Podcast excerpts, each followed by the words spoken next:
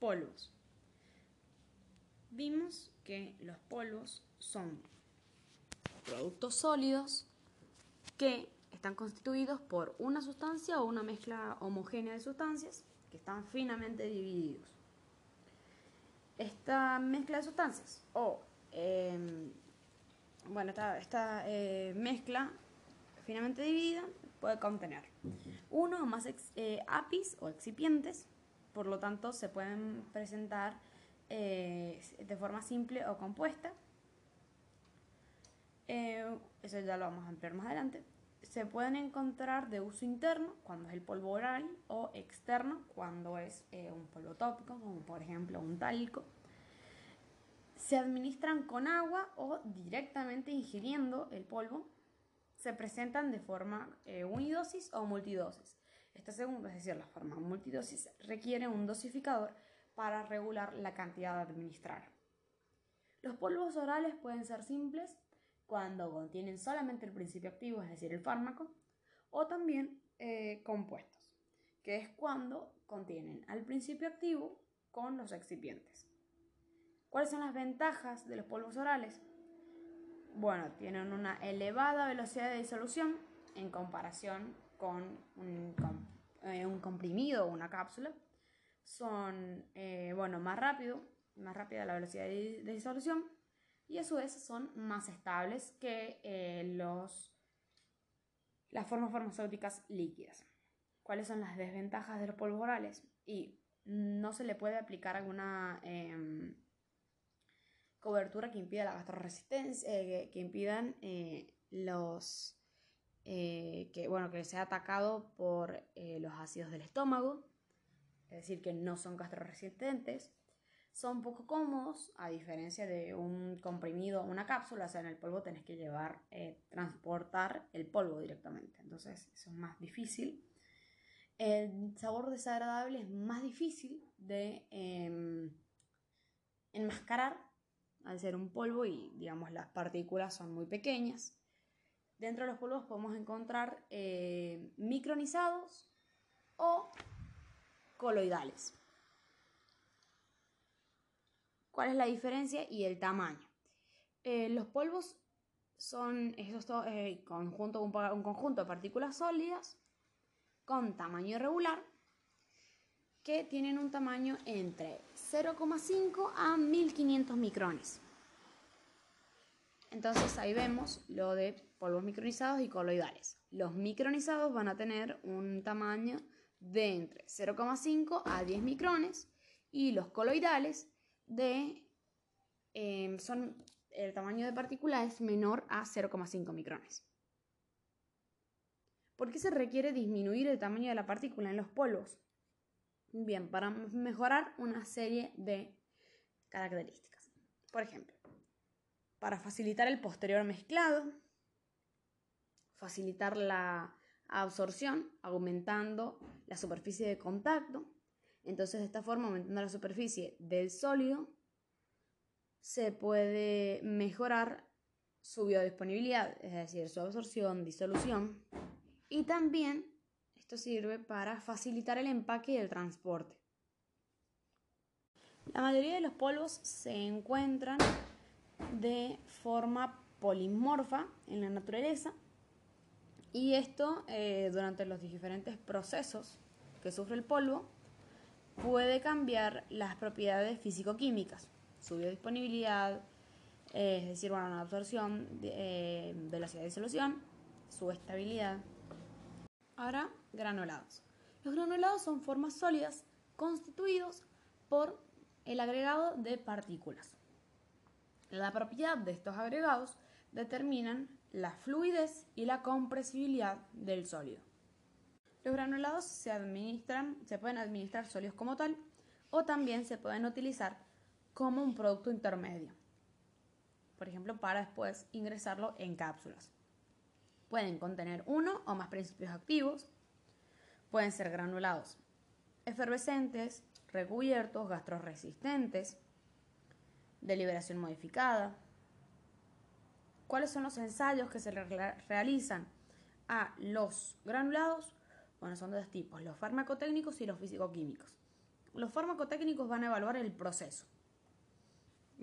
Eh, son eh, de humedad residual y granulometría. Los de humedad residual es un ensayo en una termobalanza que mide la humedad.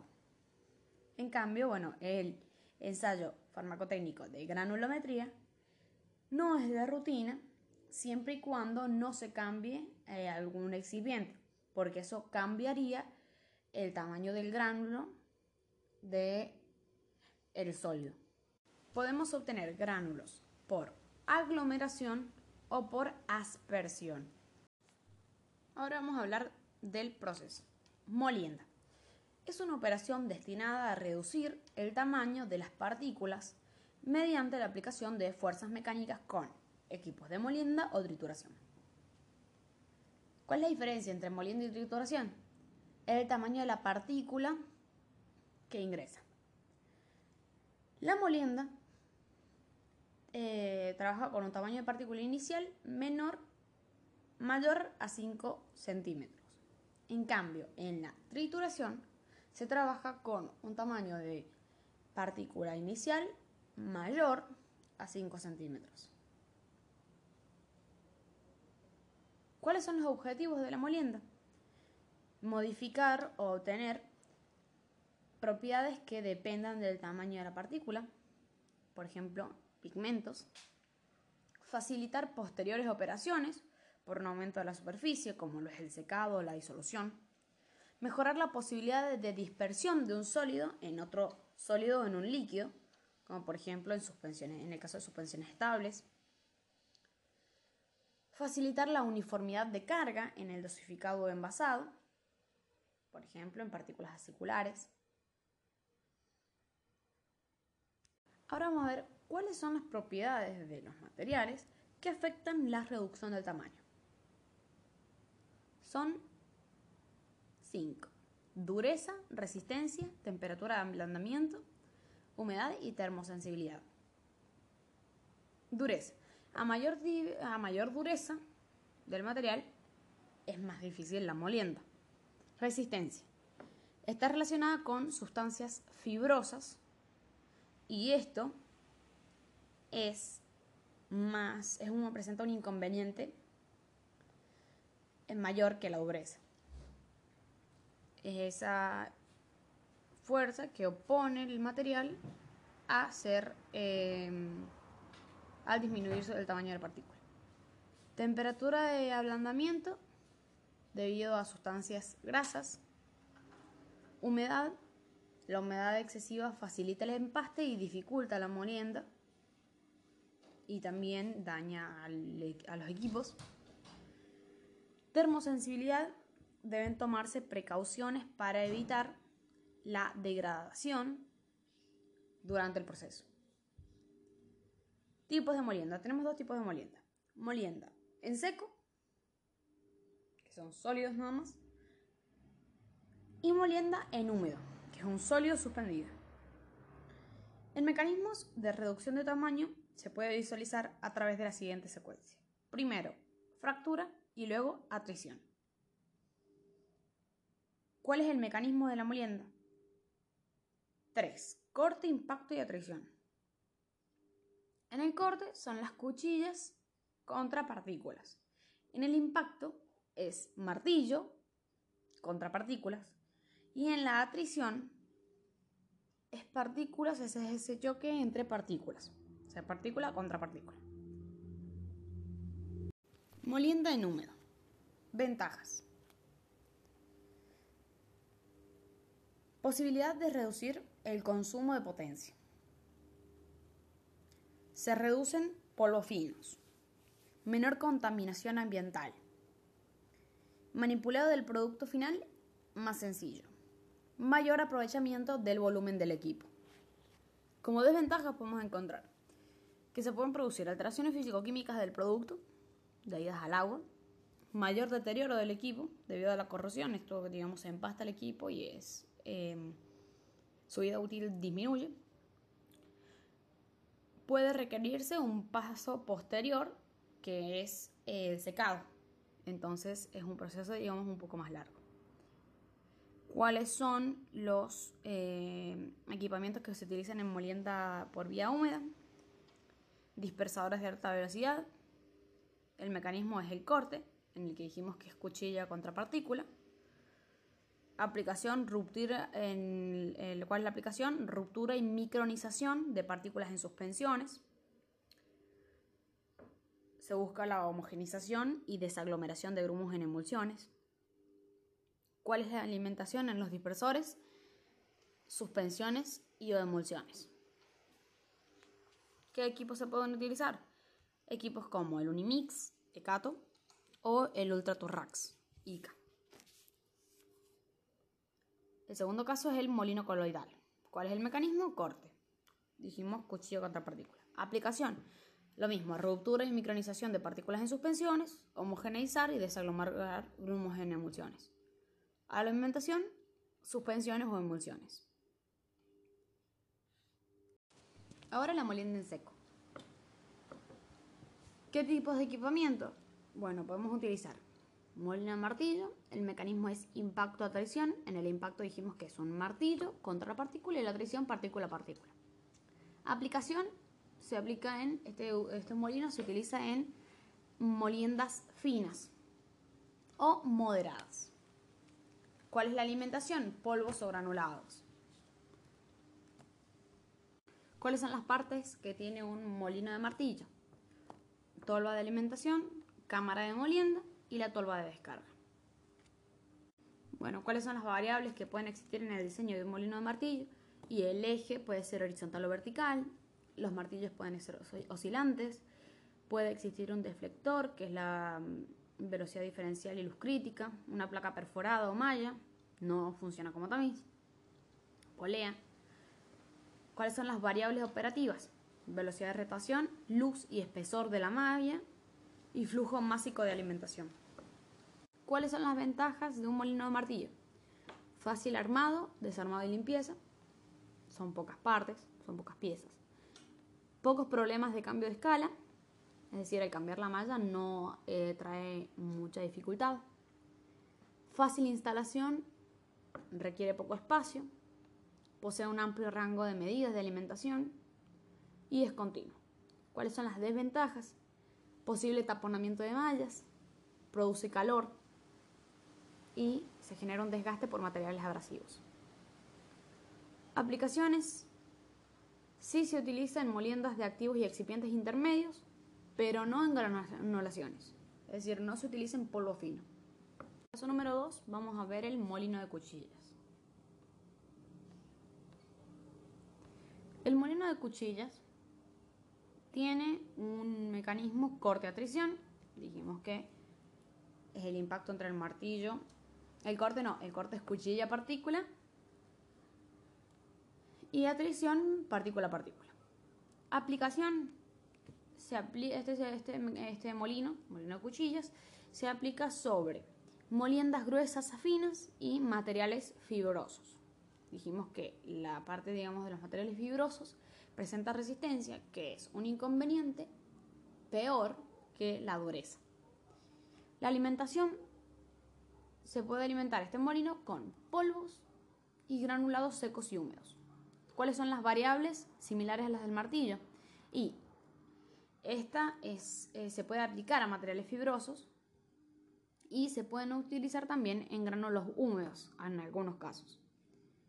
Luego vamos a ver eh, el tercer caso, que es la granuladora oscilante. ¿Cuál es el mecanismo? Corte a tricción, corte con cuchillas. Aplicación en molienda moderada.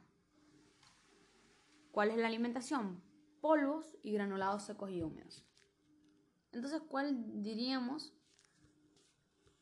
Eh, de acuerdo a los que hemos visto, hemos visto de martillo, de cuchilla y ahora el oscilante. ¿Cuál de estos tres va a ser el que se puede aplicar a polvos finos. Y todavía no lo hemos visto. Porque la mayoría que hemos visto son eh, todos para aplicarse sobre, em, o sea, requiere una alimentación de polvos intermedios. ¿Sí? Bien, las ventajas de la granuladora oscilante. El producto obtenido presenta tamaño uniforme, es una, o sea, produce una baja en producción de finos en los granulados secos y como desventajas, baja velocidad de producción, es decir, la producción es muy lenta, eh, baja ruptura de las eh, fácil ruptura de las mallas, pueden utilizarse placas perforadas, pero la cantidad de finos es mayor. Posibilidad de contaminación con restos metálicos, debido a que eh, la resistencia de las mallas es escasa. Si la alimentación es mayor a 4 mesh, deben hacerse en moliendas sucesivas. ¿En qué caso se aplican las granuladoras oscilantes? Y en granulados húmedos y secos y en la molienda de comprimidos. El cuarto caso es el molino a bolas. ¿Cuál es el mecanismo? Atrición-impacto. El impacto era con un martillo. Aplicaciones, moliendas finas, de finas a micronizadas. Entonces, si tenemos eh, la pregunta que hice antes de si tenemos un polvo fino, ¿qué molino vamos a utilizar? Y hasta ahora el molino a bolas.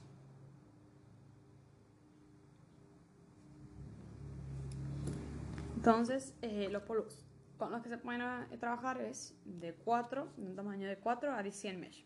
Variables del diseño. Las dimensiones, puede cambiar la dimensión, la velocidad de rotación, puede ir más rápido, o más lento, los materiales con los que está construido y las bolas. Variables operativas, carga del material, carga de bolas y tiempo de molienda. ¿Cuáles son las partes de un molino de bolas? Y tenemos los rodillos de movimiento. Sobre estos rodillos está la cámara de molienda y dentro de la cámara de molienda se encuentran el polvo y las bolas. Las ventajas del molino a bolas es que es económico y simple. Puede llegar, se puede llegar a un tamaño pequeño, como es la micronización. Levanta relativamente poca temperatura. Y en las desventajas encontramos baja velocidad de producción, es muy lento. Operación discontinua, es poco práctico en cuanto a la carga y descarga, hay que quitar todo y después la limpieza de la cámara, de las bolas. Luego se tiene que volver a cargar y volver a las bolas y así es como... no es dinámica la carga y la descarga. Se produce un desgaste del material de las bolas, que generalmente son de cerámica o de acero, debido al choque este impacto que se produce contra las paredes en algunos casos, en algunas partes. Ahora vamos a ver el molino más usado, que es el molino cónico. ¿Cuál es el mecanismo que tiene un, molino cónico? Corte a traición, corte por cuchillas, atrición partícula a partícula e impacto centrífugo. Tenemos molinos cuadrocómil o cromil. ¿Cuáles son las ventajas del molino cónico? cónico? Una alta capacidad productiva, menor generación de finos, menor temperatura del producto, bajo nivel de ruido en la operación, la rapidez y la facilidad para limpiarlo. Y las desventajas es que necesita un mayor costo en el equipamiento.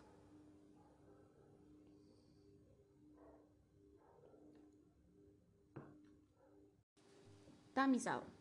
Es una operación unitaria de pasaje de un material a través de una malla de dimensiones definidas. ¿Cuál es el objetivo? Separar las partículas de acuerdo a su tamaño. Y también desaglomerar polvos o separar finos.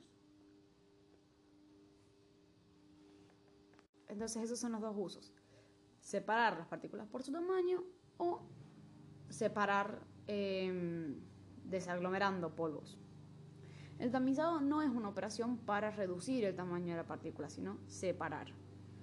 Para el tamizado se definen dos conceptos, rechazo y cernido. El rechazo es el polvo que se retiene en el tamiz y el cernido es aquel polvo que pasa por el tamiz.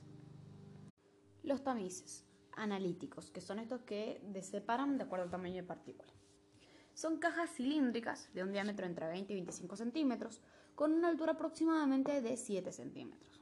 Las aberturas de la malla metálica son cuadradas y el tamaño se determina indicando la longitud del lado del cuadrado por los tamices más grandes, e indicando para los más finos. El número de aberturas por longitud expresada en centímetros o en pulgadas. Análisis granulométrico por tamices. Es una operación destinada a determinar la distribución granulométrica de polvos y granulados. Se utilizan tamices analíticos, los que acabamos de describir, los cuales pueden ser utilizados en forma enzimada y con agitación mecánica.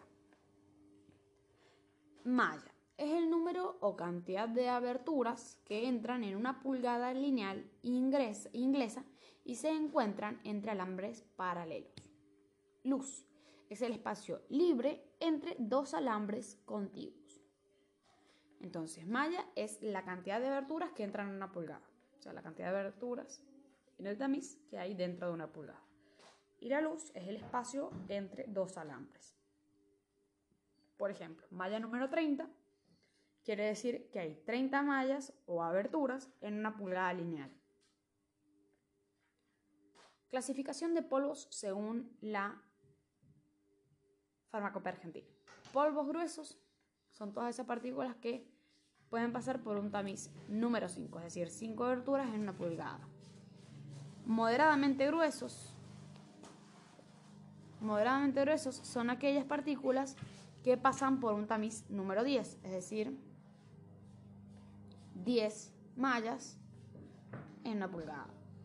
Moderadamente fino es una malla número 20, es decir, 20 aberturas. Cada vez va aumentando la cantidad de aberturas en una pulgada. Finos, malla número 30 y muy finos, número 40. Superficie del tamizado. Se asigna una consideración primordial al tamaño y forma de las aberturas, cuya selección se determina por el tamaño de las partículas que se han de separar. Los tamices suelen ser de alambre tejido, tela abulonada, barras íntimamente espaciadas y láminas perforadas o chapas. Tamices de alambre de tejido. Se hacen la mayoría de los tamizados desde que tienen 62 agujeros por centímetro cuadrado hasta las aberturas de 10 centímetros.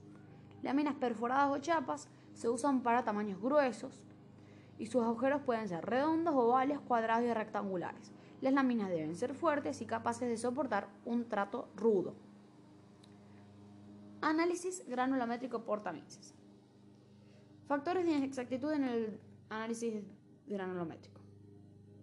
Sobrecarga de los tamices, o sea, ¿qué es lo que genera inexactitud en el análisis? Sobrecarga de los tamices, un tamaño muy pequeño de las partículas, fuerzas electrostáticas, cierto grado de humedad, materiales pegajosos, alta proporción de partículas de tamaño similar a la luz del tamiz y tiempo de zarandeo excesivo o insuficiente. Mezcla. La mezcla es una operación unitaria que permite obtener y mantener una distribución homogénea y al azar de cada uno de los componentes de una mezcla de polvos. El lecho se expande en tres dimensiones por la fuerza de mezclado. Se logra una mezcla suficiente para lograr la completa randomización, randomización de partículas, es decir, que todas se encuentren de igual proporción en cada uno de los puntos del volumen de la mezcla. Se mantiene la randomización luego de que el mezclado es detenido. Otra, otra definición sería que una mezcla es una disposición aleatoria de componentes con una colocación ordenada. Mecanismo de mezcla. Por convención, tenemos por convención, por difusión o por cizallamiento. Por convección, un grupo de partículas de un componente se traslada de un bloque a regiones ocupadas por otro. Por difusión, transferencias de partículas aisladas de un componente a otras regiones ocupadas por otro. Por cizallamiento, variante de la convectiva. Parámetros críticos inherentes al producto. Bueno, vamos a repasar lo de los mecanismos de mezcla.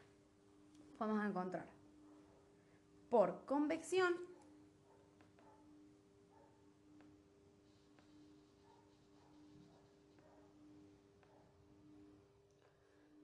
en la que se trasladan grupos de partículas hacia diferentes regiones por difusión en la que se transfieren partículas aisladas a regiones en las cuales hay otra partícula.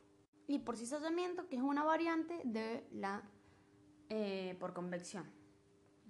Ahora vamos a ver los parámetros críticos inherentes al producto. Densidad, o sea, ¿qué es lo que no depende de, o sea, qué es lo que no está asociado al producto?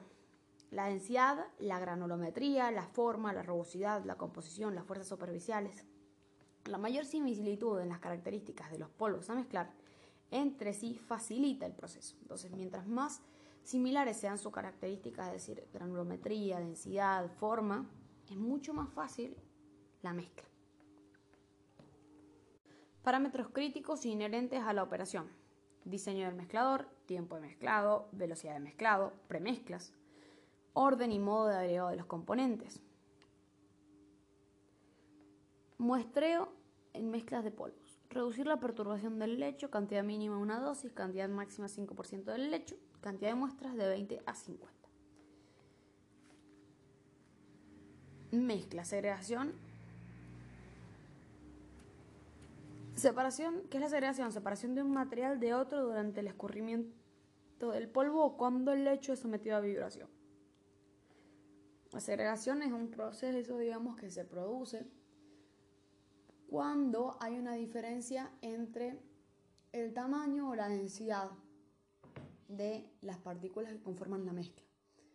Em, digamos, tenemos en la tolva varios polvos, o sea, dentro de tolva que están, van a mezclarse y eh, los que son más finitos o los que tienen menor densidad van a ir abajo, se van a desplazar hacia abajo y van a quedar arriba los más porosos de mayor tamaño. ¿De qué depende esto? Y del tamaño de la partícula, de la forma, de la densidad, de la rugosidad, de la adherencia que hay entre las partículas, de las cargas electrostáticas, porque las cargas electrostáticas producen aglomeración. ¿Cuál es la solución? Y realizar una granulación, ya sea por vía seca o vía húmeda.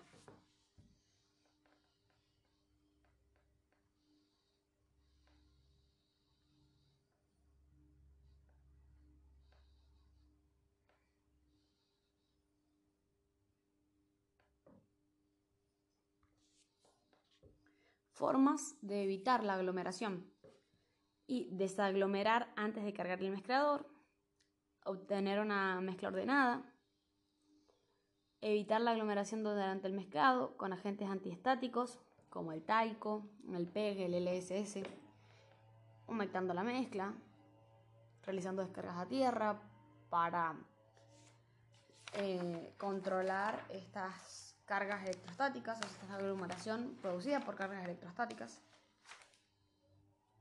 Ahora vamos a ver los equipos de mezcla. Tenemos mezcladores por volteo, sin homogeneizadores o con homogeneizadores, mezcladores por fuerzas de corte, mezcladores de altas revoluciones y mezcladores de aire. Mezcladores por volteo. El mecanismo es mezcla difusiva y convectiva. En la convectiva dijimos que eran grupos de partículas que se desplazaban y pasaban a ocupar el lugar de otro grupo. Tipos tenemos por volteo de barril, Q, en V o doble cono. Se aplica para polvos friables y aquí imparten baja energía. Homogenizadores agregan, se agrega en los homogenizadores un mecanismo de corte. Ventajas. Es aconsejable para materiales frágiles, son de fácil operación, carga, descarga y limpieza y requiere un bajo mantenimiento. Como desventajas, em, espacio requerido depende de la carga máxima, de un 50-60% del volumen total. Problemas de segregación, no es aconsejable para materiales cohesivos. También son conocidos como mezcladores móviles, que tienen un contenedor móvil giratorio o de caída libre. Tenemos en V, cúbicos, cilíndricos, troncocónicos o bicónicos. Los bicónicos, o sea, doble cono, operan sobre difusión,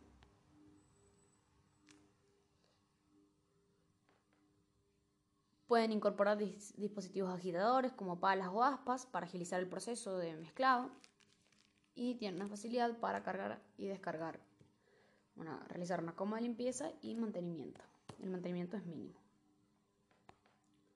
Mezcladores por volteo con homogenizadores. Las ventajas pueden usarse en mezclas húmedas y secas, pueden ser aplicados con mezclas cohesivas y la desventaja genera polvo fino y esto aumenta la dificultad para su limpieza.